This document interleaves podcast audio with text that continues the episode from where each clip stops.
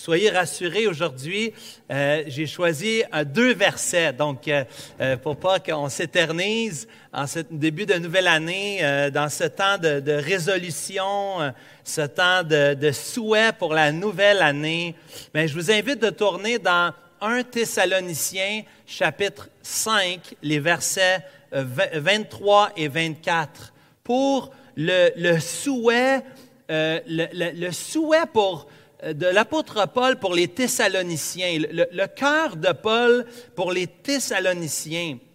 Son cœur, euh, sa prière, son, souhait, son désir euh, pour eux, euh, c'était de, les voir grandir. Et on va lire ensemble, et j'ai pensé en, guise de bénédiction et de consécration. Oui, j'inviterai les placeurs de bien vouloir s'avancer. On les fait travailler aujourd'hui avec l'offrande. Merci, euh, Tito. Alors, j'invite les placeurs de bien vouloir s'avancer, de distribuer euh, les paniers d'offrande pendant que je commence. Sentez-vous à l'aise, évidemment, comme Édouard l'a dit la semaine dernière. Si vous êtes en visite parmi nous, euh, vous n'êtes pas, certainement pas obligé. euh, c'est pour les, membres et adhérents de l'Église, l'offrande. Donc, sentez-vous à l'aise de laisser passer.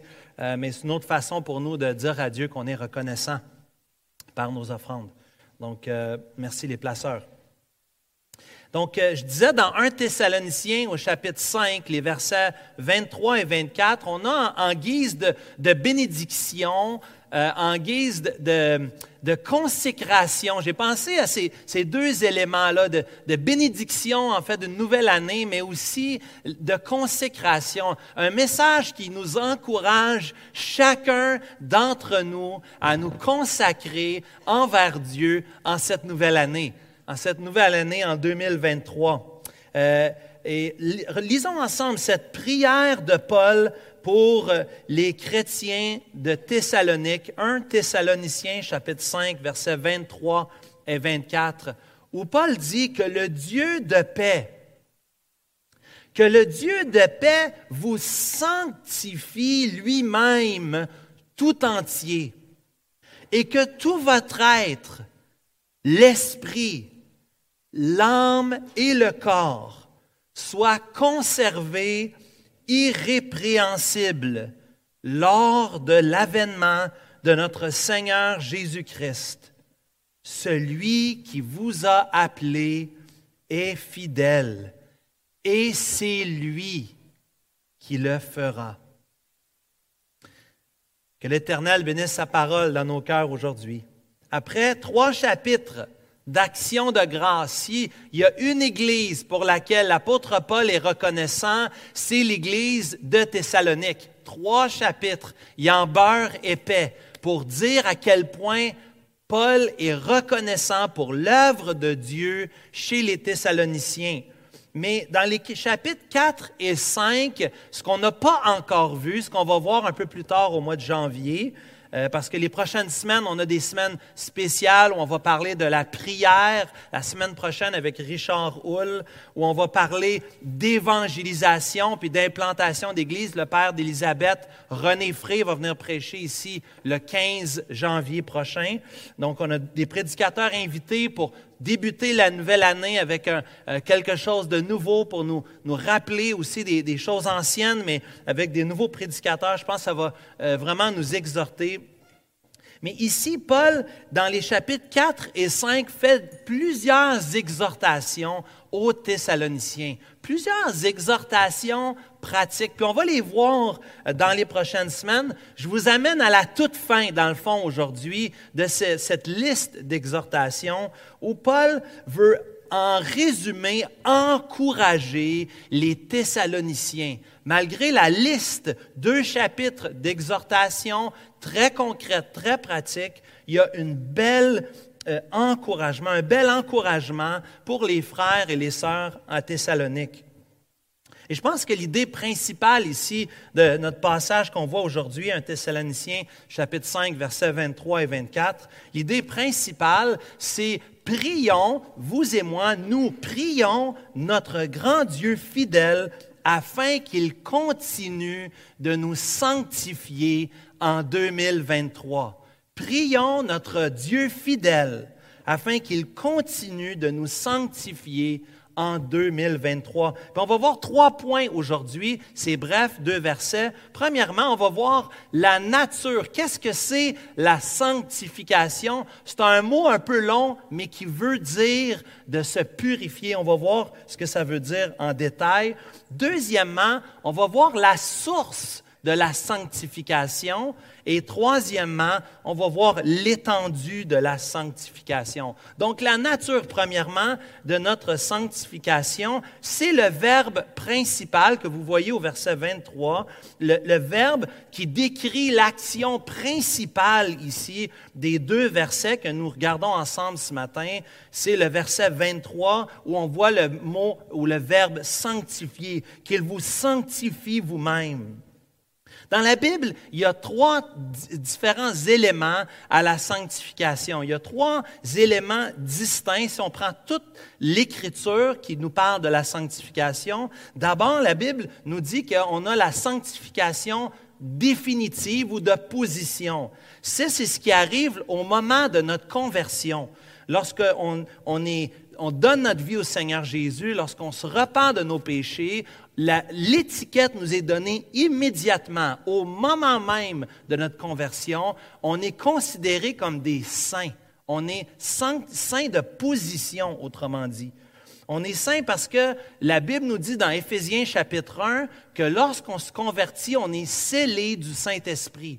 Le Saint-Esprit vient prendre résidence au moment de ta conversion dans ton cœur et à partir de ce moment-là, l'Esprit Saint vit en toi, tu es scellé du Saint-Esprit, tu es considéré comme saint. Déjà, c'est une action de grâce. Quand je considère ma vie, je considère que je suis un pécheur, je suis un grand pécheur, je, pêche, je continue de pécher. Moi-même, j'ai des luttes, j'ai des conflits, demandé à ma famille. Même cette semaine, dans les vacances, on a, eu on a joué à des jeux. Vous savez, les jeux de société, hein? Papa, il n'est pas toujours patient quand il perd, hein? Fait que même, ça arrive, ça m'arrive aussi, ça doit vous arriver aussi, hein? Quand on passe souvent, mon ami, Hein, on, devient moins patient. Donc, moi aussi, moi aussi, frères et sœurs, quand, juste d'entendre que Dieu me considère comme saint, je suis déjà dans l'émerveillement. Ça se peut-tu? Je me sens pas saint pourtant, mais la Bible dit que au moment de ma conversion, je suis déclaré saint. Si tu es un disciple de Jésus, la Bible dit que tu es un saint. Paul, il peut appeler les Corinthiens. Imaginez, l'Église la plus tout croche du Nouveau Testament. Lisez la lettre aux Corinthiens. Paul les appelle des saints, des frères et des sœurs saints en Jésus-Christ. La sainteté ou la sanctification d'abord de position, mais aussi ce que la Bible appelle la sanctification ultime ou finale. C'est le point culminant de notre salut. C'est le point culminant de notre vie, plutôt de notre sainteté. C'est le moment où on rencontre le Seigneur face à face. Cette année, on a de nos frères et de nos sœurs qui sont allés dans la présence du Seigneur. Pensons à notre frère bien-aimé Léonce Ledoux, notre doyen, 95 ans, qui est parti avec le Seigneur. Imaginez, parmi les membres de l'Église, quand M. Ledoux est parti avec le Seigneur, c'était ce jour-là le jour où il est décédé, où il a rencontré le Seigneur Jésus, c'est là où sa sainteté est devenue complète, elle est devenue ultime et finale. Au moment de ta mort, la date que Dieu a planifiée pour toi, chacun d'entre nous, nous avons une date de naissance, mais aussi une date de départ. Et à ce jour-là, nous qui sommes des disciples du Seigneur Jésus, non seulement que nous sommes saints à notre conversion, mais notre sainteté sera achevée, complétée, à 100% réalisée. Nous serons parfaits le moment où nous serons dans la présence du Seigneur Jésus, le jour de notre mort. Donc, rappelez-vous les puritains, les chrétiens qui ont vécu avant nous, ils anticipaient, ils avaient hâte à la journée de leur mort parce qu'ils croyaient que c'était le jour le plus heureux de leur vie. Ils vivaient leur vie en attendant le jour le plus heureux. C'est pas le jour le plus heureux, le jour de ton mariage, 14 septembre 2002. C'était le jour de notre mariage. C'était un jour heureux. Mais il y a un jour plus heureux que le 14 mars 2006, quand ce beau grand garçon est sorti du ventre de sa mère. C'était merveilleux. C'est quelle journée extraordinaire. Je suis devenu papa lorsque, en 2007, il y a eu ma princesse et en 2008, mon autre prince. Imaginez, trois beaux enfants, c'est merveilleux. Mais il y a un plus beau jour que cela, mon frère, ma sœur. Il y a une meilleure journée. Il y a la journée de notre mort sera la plus belle journée de notre vie. C'est le jour où nous verrons le Seigneur face à face. C'est le jour où nous n'aurons plus de péché la sainteté sera achevée. Mais il y a aussi une troisième, j'ai sauté celle entre les deux. Il y a celle du départ, au moment de ta conversion, la sainteté de position. Il y a la sainteté finale, ultime, au moment de notre mort. Mais entre les deux, il y a ce que la Bible appelle la sanctification progressive. Il y a un cheminement progressif. Et c'est ici, c'est ce que Paul fait référence ici dans 1 Thessaloniciens chapitre 5 au verset 23. Lorsqu'il parle de cette sanctification progressive de notre vie à tous les jours, c'est le processus par lequel le chrétien est de plus en plus saint. C'est le processus où le chrétien mais fait de moins en moins de péchés et où il va faire de plus en plus de pas d'obéissance dans sa marche avec Dieu. C'est la sanctification progressive. On est tous, nous, ceux qui sont des croyants dans la salle ici, nous sommes tous dans ce, cheminement de sanctification progressive. Certains diraient que c'est la sanctification progressive, c'est que les chrétiens sont appelés à devenir ce qu'ils sont déjà et ce qu'ils vont être ultimement. Les chrétiens sont appelés à devenir, jour après jour, ce qu'ils sont déjà, parce qu'on est saint de position, et ce qu'ils vont être ultimement, c'est-à-dire parfaits lorsque nous serons dans la présence du Seigneur Jésus au travers de l'histoire, il y a eu des, euh, controverses avec ce passage. Il y a eu des controverses où certaines personnes croyaient qu'on pouvait devenir parfait ici-bas sur la terre. On appelait ça la perfection chrétienne ou la sanctification complète ici-bas sur la terre. La croyance était qu'on pouvait vivre sans péché ici-bas sur la terre.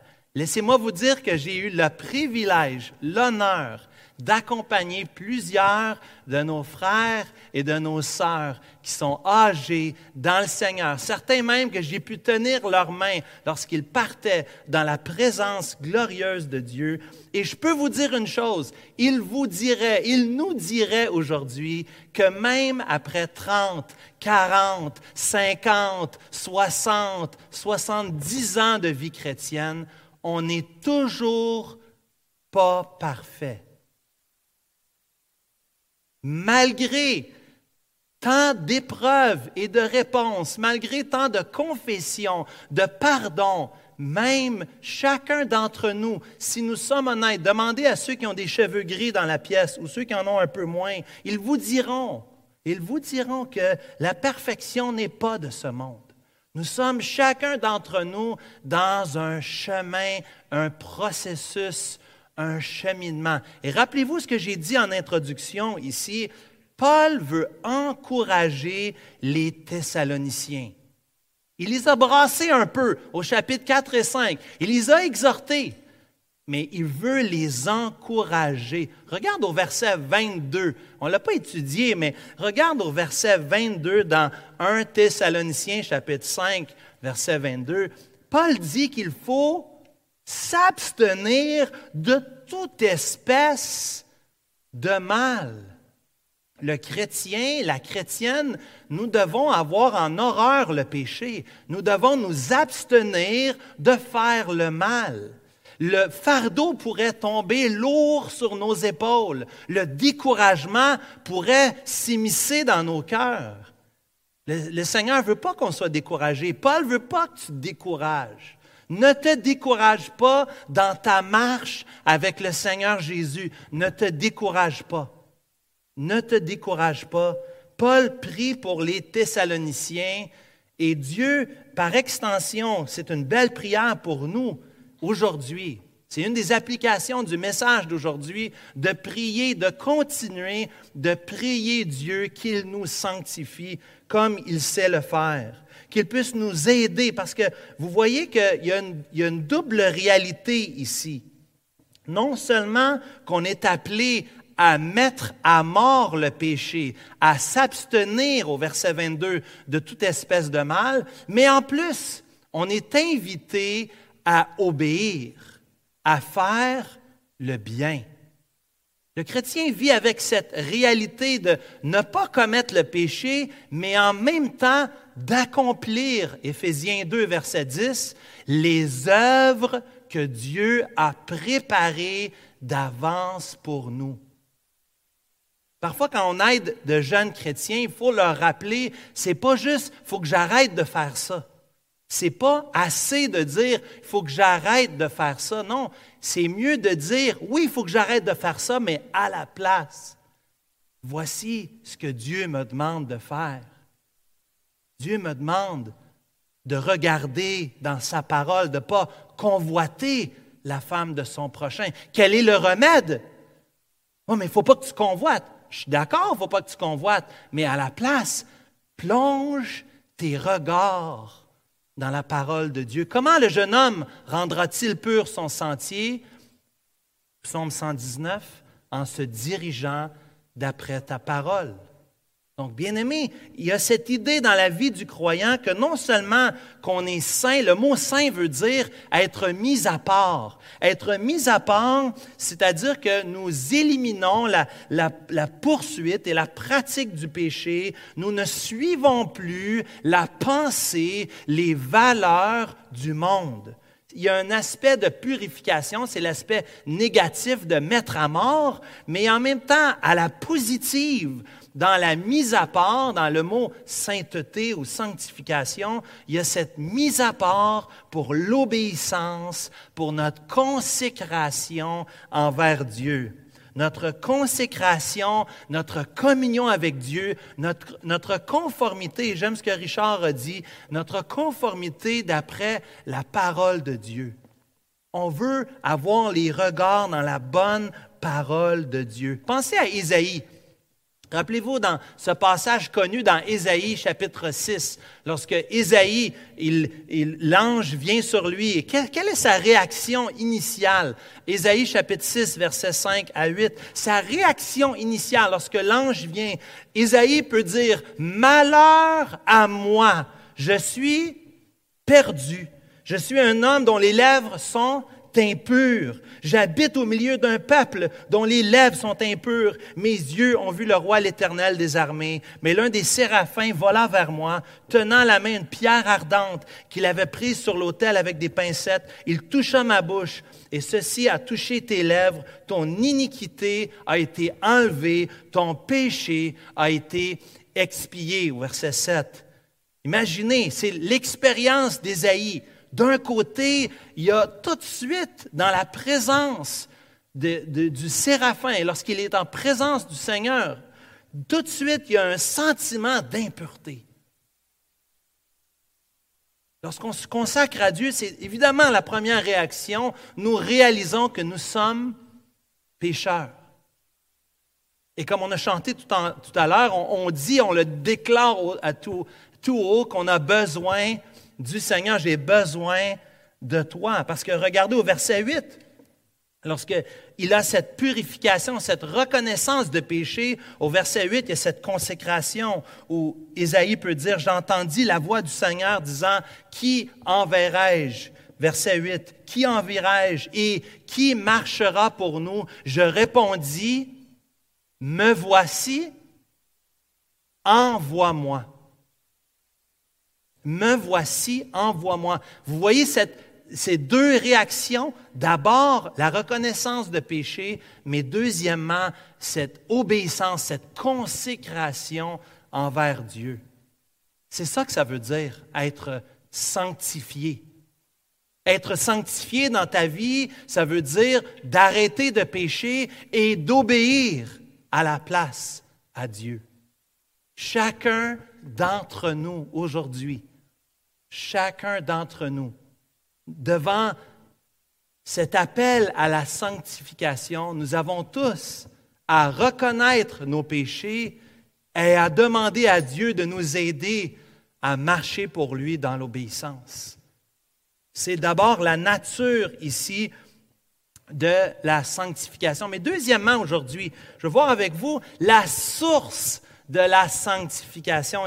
Je vous ai dit que, que Paul veut nous encourager ici. Il veut vraiment nous encourager. Il ne veut pas que tu sois écrasé sous le poids de ton péché. Lorsque tu te sens lourd avec ton péché, confesse-le à Dieu, parce que Dieu est celui qui est fidèle et juste pour nous pardonner, pour nous purifier de toute iniquité. Un Jean 1,9.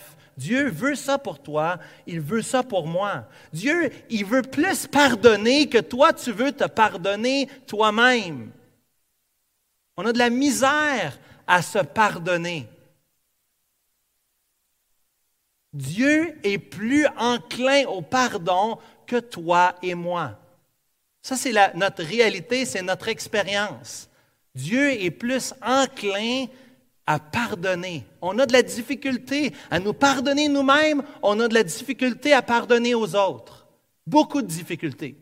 C'est pour ça que dans le Notre Père, pardonne-nous nos offenses, comme nous pardonnons aussi ceux qui nous ont offensés. On a de la difficulté to let it go.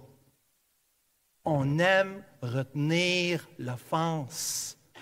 On aime, on aime tenir l'autre en haleine, bouder. On aime ça. On aime.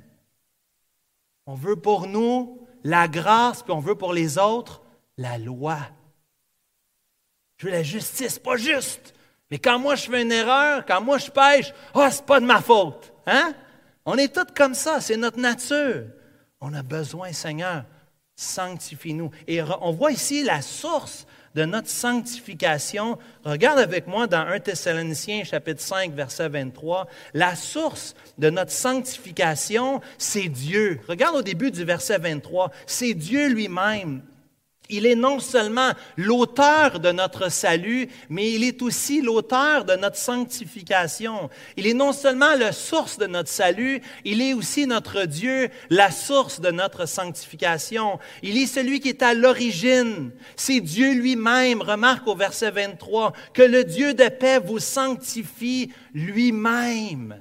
Dieu est intéressé à ta vie de sainteté. Dieu veut ça pour toi, il veut ça pour moi. Il veut, il t'a sauvé, pas juste pour te sauver, il t'a sauvé, Romains 8, verset 29, pour te transformer dans l'image de son Fils bien-aimé. Il t'a sauvé pour ça. Il t'a sauvé pour que tu sois sanctifié, pour que tu sois purifié, pour que tu sois mis à part pour lui. Dieu ne veut pas que ta vie soit comme celle de ton voisin. Dieu t'a mis à part. Tes priorités devraient être différentes parce que Dieu est la source de ton salut et Dieu est à l'œuvre. N'est-ce pas merveilleux? Une fois de plus, on a célébré la bonté de Dieu. Dieu est bon, Dieu est notre paix. Dieu est notre paix. Regarde au verset 23. Dieu est notre paix. Ça veut dire que notre paix, notre joie, notre bien-être est intimement lié à notre sanctification. Le Dieu de paix ici, c'est lui qui nous sanctifie lui-même. Dieu veut ton bien. Le diable te dit que tu vas être heureux quand tu fais ce que tu veux. La Bible dit tu vas être heureux quand tu fais ce que Dieu veut. Mais ça, ça ne marche pas, parce que dans notre monde aujourd'hui, il faut que tu sois libre, libre de dire ce que tu penses, faire ce que tu penses, hein, comme toi. C'est toi le boss. La Bible nous dit, la joie est dans l'obéissance. Il y a beaucoup de joie. Il y a beaucoup de joie quand le Dieu de paix, quel encouragement pour toi, mon frère, ma sœur. Le Dieu de paix, le Dieu de shalom, c'est le Dieu de l'Ancien Testament. Pas seulement le Dieu qui veut l'absence de conflit. La paix ici est plus grande que l'absence de conflit. C'est le bien-être intérieur. Dieu veut que tu sois bien. Et qu'est-ce qui te rend bien? C'est l'obéissance, c'est la sanctification, c'est d'arrêter de pécher. Le diable est menteur. Il est menteur. Il te fait croire que tu vas être heureux dans ton péché. Résiste au diable. Non, non, je veux faire ce que Dieu veut. Si je fais ce que Dieu veut, je vais être heureux. Paul était heureux même au fond de sa prison parce qu'il avait fait ce que Dieu voulait pour lui. Il pouvait chanter des cantiques. Il pouvait faire des prières. Il a vu des conversions. Pourtant, il est en prison. Il a la joie. On a la joie. Vous savez ce que je veux dire? La joie de faire ce qui est bien, même quand personne nous voit. Il y a de la joie. Et Dieu est le Dieu de paix. C'est lui la source de notre sanctification. Quel encouragement pour nous. Quel encouragement au verset 23 qu'il veut nous conserver. Ce Dieu de paix veut nous conserver. C'est un Dieu qui nous garde. Le Dieu de paix, c'est le, terme ici conservé, c'est un terme militaire qui nous parle de garder quelque chose en sécurité, de protéger, de fortifier afin qu'on ne soit pas atteint. Garde la prière, regarde la prière de Paul, que le Dieu de paix vous conserve, que le Dieu de paix vous garde, que le Dieu de paix mette sa main sur toi, te soutienne, te fortifie. On a un Dieu extraordinaire. Quel encouragement. Le Dieu de paix qui est au verset 24. Regarde au verset 24. Le Dieu qui est fidèle. C'est le Dieu non seulement de paix, mais le Dieu fidèle. C'est lui qui le fera. Vous voyez ici, dans cet attribut extraordinaire de Dieu, Dieu est fidèle. Ça veut dire qu'il est le véritable. Ce que Dieu dit, il le fait. Dieu ne change pas. Dieu est fiable. Dieu, ici, on a un Dieu qui n'est pas arbitraire ou subjectif. Non, notre Dieu, il est juste et droit, il est fidèle. Ceux qui sont sauvés, on peut être rassurés au verset 24, Dieu va les sanctifier. Il le fera. Dieu va le faire dans ta vie.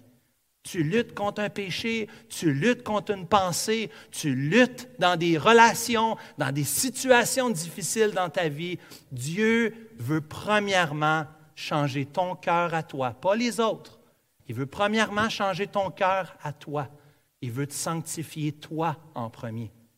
Il veut te parler à toi en premier. Et quel encouragement pour nous, bien-aimés, que Dieu non seulement est le Dieu de paix, mais que Dieu est le Dieu fidèle, qui ne veut pas qu'on se décourage. C'est le Dieu qui est Seigneur. Le troisième attribut qui est donné dans ce passage-là, c'est qu'il est Seigneur. C'est le Seigneur Jésus-Christ. On parle ici de celui qui est roi et maître de l'univers, celui qui règne sur tout, celui qui a l'autorité pour dire ces choses.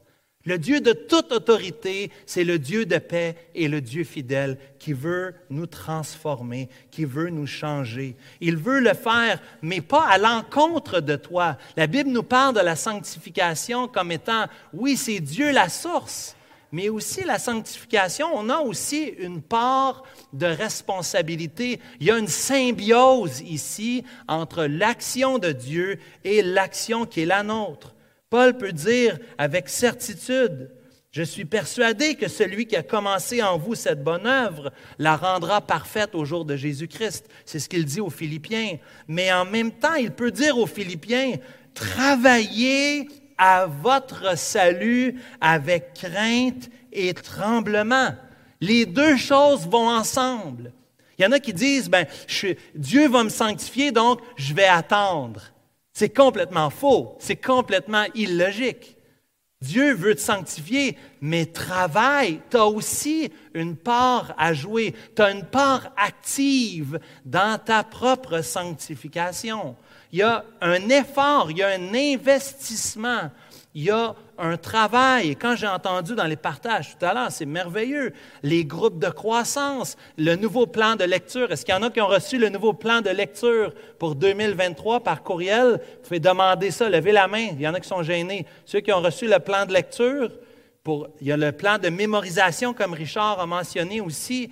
On peut, dans notre consécration, nous, nous investir, nous tremper dans la bonne parole de Dieu pour que cela puisse avoir un effet dans nos cœurs. Dieu va utiliser, Dieu l'Esprit Saint va utiliser la parole que nous lisons, les versets que nous mémorisons, les prières que nous faisons pour agir et transformer dans nos vies. Bien sûr, il faut y mettre du nôtre. On ne peut pas juste s'attendre que Dieu va nous sanctifier, même s'il est la source de notre salut. Finalement, troisièmement, regardez ici rapidement l'étendue de notre sanctification. Si la nature de notre sanctification, c'est de mettre à mort le péché et d'obéir au Seigneur Jésus, si la source de notre sanctification, c'est le Dieu de paix, c'est le Dieu Seigneur, c'est le Dieu fidèle, finalement l'étendue, regardez avec moi l'étendue de notre sanctification et regardez les termes qui sont utilisés au verset 23, les termes emphatiques ici qui englobent vraiment tout l'être. Regardez ici au verset 23 qu'il vous sanctifie lui-même tout entier. Et ensuite, il dit que tout va être. Et ensuite, il va parler de l'esprit, l'âme et le corps. Ici, les termes choisis par l'apôtre Paul nous parlent de façon qualitative, de façon quantitative, que dans tous les domaines de notre vie, Dieu veut nous sanctifier, Dieu veut nous transformer. Pas dans le superficiel, pas seulement dans l'extérieur. Dieu veut te transformer au plus profond de ton être. Il veut aller là où c'est invisible. Il veut aller dans ton âme et dans ton esprit intérieur. Il veut aller dans tes pensées, dans tes ambitions, dans tes réactions, dans tes attitudes, dans tes dispositions, dans tes priorités, dans ton focus, dans tes préoccupations, dans tes fantasmes, dans tes objectifs, dans tes buts, dans tes désirs, dans tes sentiments, dans tes préférences, dans tes demandes, dans tes affections, dans les motivations de ton cœur. Dieu veut aller là dans ta vie et dans ma vie. C'est pas juste qu'est-ce que tu dis avec ta bouche, qu'est-ce que tu fais avec tes mains. Dieu va beaucoup plus loin que ça. L'homme regarde à ce qui frappe les yeux. L'Éternel, il regarde au cœur. Il regarde dans ton cœur. Quand la Bible nous dit que Dieu veut nous sanctifier, il veut aller là, il veut aller plus creux encore, là où personne ne te voit. Il ne veut pas juste aller le dimanche, le Seigneur va aller du lundi au dimanche. C'est là qu'il veut travailler, dans tous les aspects de ta vie, dans ta vie publique, dans ta vie privée, dans ton intégrité personnelle. Dieu veut que tes babines marchent avec tes bottine. Il veut que qu'est-ce que tu dis, tu vas le faire. Et Dieu veut t'amener là. Dieu n'est pas là avec un bâton pour te frapper. C'est le Dieu de paix, le Dieu fidèle qui, lui, veut te changer.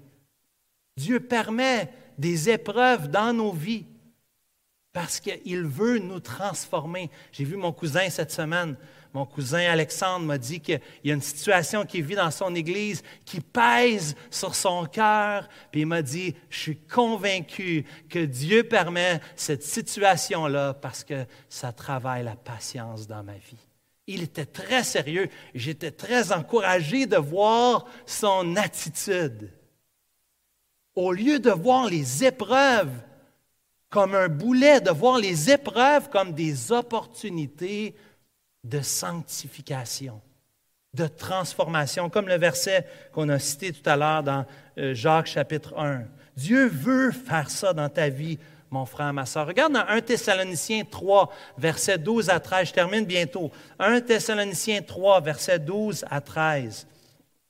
Paul avait déjà donné ici un petit clin d'œil de cette prière finale qu'il fait dans les versets 23 et 24. 1 Test 3, versets 12 et 13, que le Seigneur augmente de plus en plus parmi vous et à l'égard de tous cet amour que nous avons nous-mêmes pour vous, afin d'affermir vos cœurs pour qu'ils soient irréprochables dans la sainteté devant Dieu notre Père, lors de l'avènement de notre Seigneur Jésus-Christ. Dieu veut nous purifier, bien-aimés. Dieu veut ça dans ta vie. C'est, en conclusion aujourd'hui, une prière que nous pouvons faire pour nous-mêmes. Une prière que nous pouvons faire les uns pour les autres. La prière, cette même prière de Paul pour les Thessaloniciens, ça pourrait être notre souhait le plus grand, notre désir le plus cher. Seigneur, change-moi. Rends-moi comme toi. Comme toi, je veux être un serviteur. Au Seigneur, je voudrais que tu me transformes et me rendes comme toi. Oui, comme toi. Le Seigneur veut faire cette œuvre dans cette prière que tu fais. Confesse à Dieu tes péchés et demande-lui de t'aider à marcher pour lui, à obéir. Que Dieu puisse travailler à l'intérieur, au plus profond, pas seulement dans le corps, l'extérieur, mais dans l'âme, dans l'esprit intérieur. Que Dieu puisse œuvrer puissamment. Et pour terminer, alors que l'équipe de louange vous invite, j'invite l'équipe de louange de bien vouloir s'avancer. Pour terminer, adorons Dieu. Je pense que c'est une application, je suis toujours impressionné de voir comment les attributs de Dieu sont partout dans les Écritures. Et une fois de plus aujourd'hui, le Dieu Seigneur, le Dieu de paix, le Dieu fidèle. Quel Dieu merveilleux nous avons. Et quel Dieu grand et digne de recevoir nos louanges. J'aimerais vous inviter, ceux qui voudraient prier, alors que l'équipe de louanges s'avance, peut-être deux ou trois personnes qui aimeraient prier en réponse à ce qu'on a entendu aujourd'hui dans le message, en réponse à ce qu'on a eu la table du Seigneur et avant le dernier cantique, peut-être deux trois personnes qui voudraient prier d'une voix forte afin qu'on puisse entendre et dire Amen. Prions, s'il vous plaît.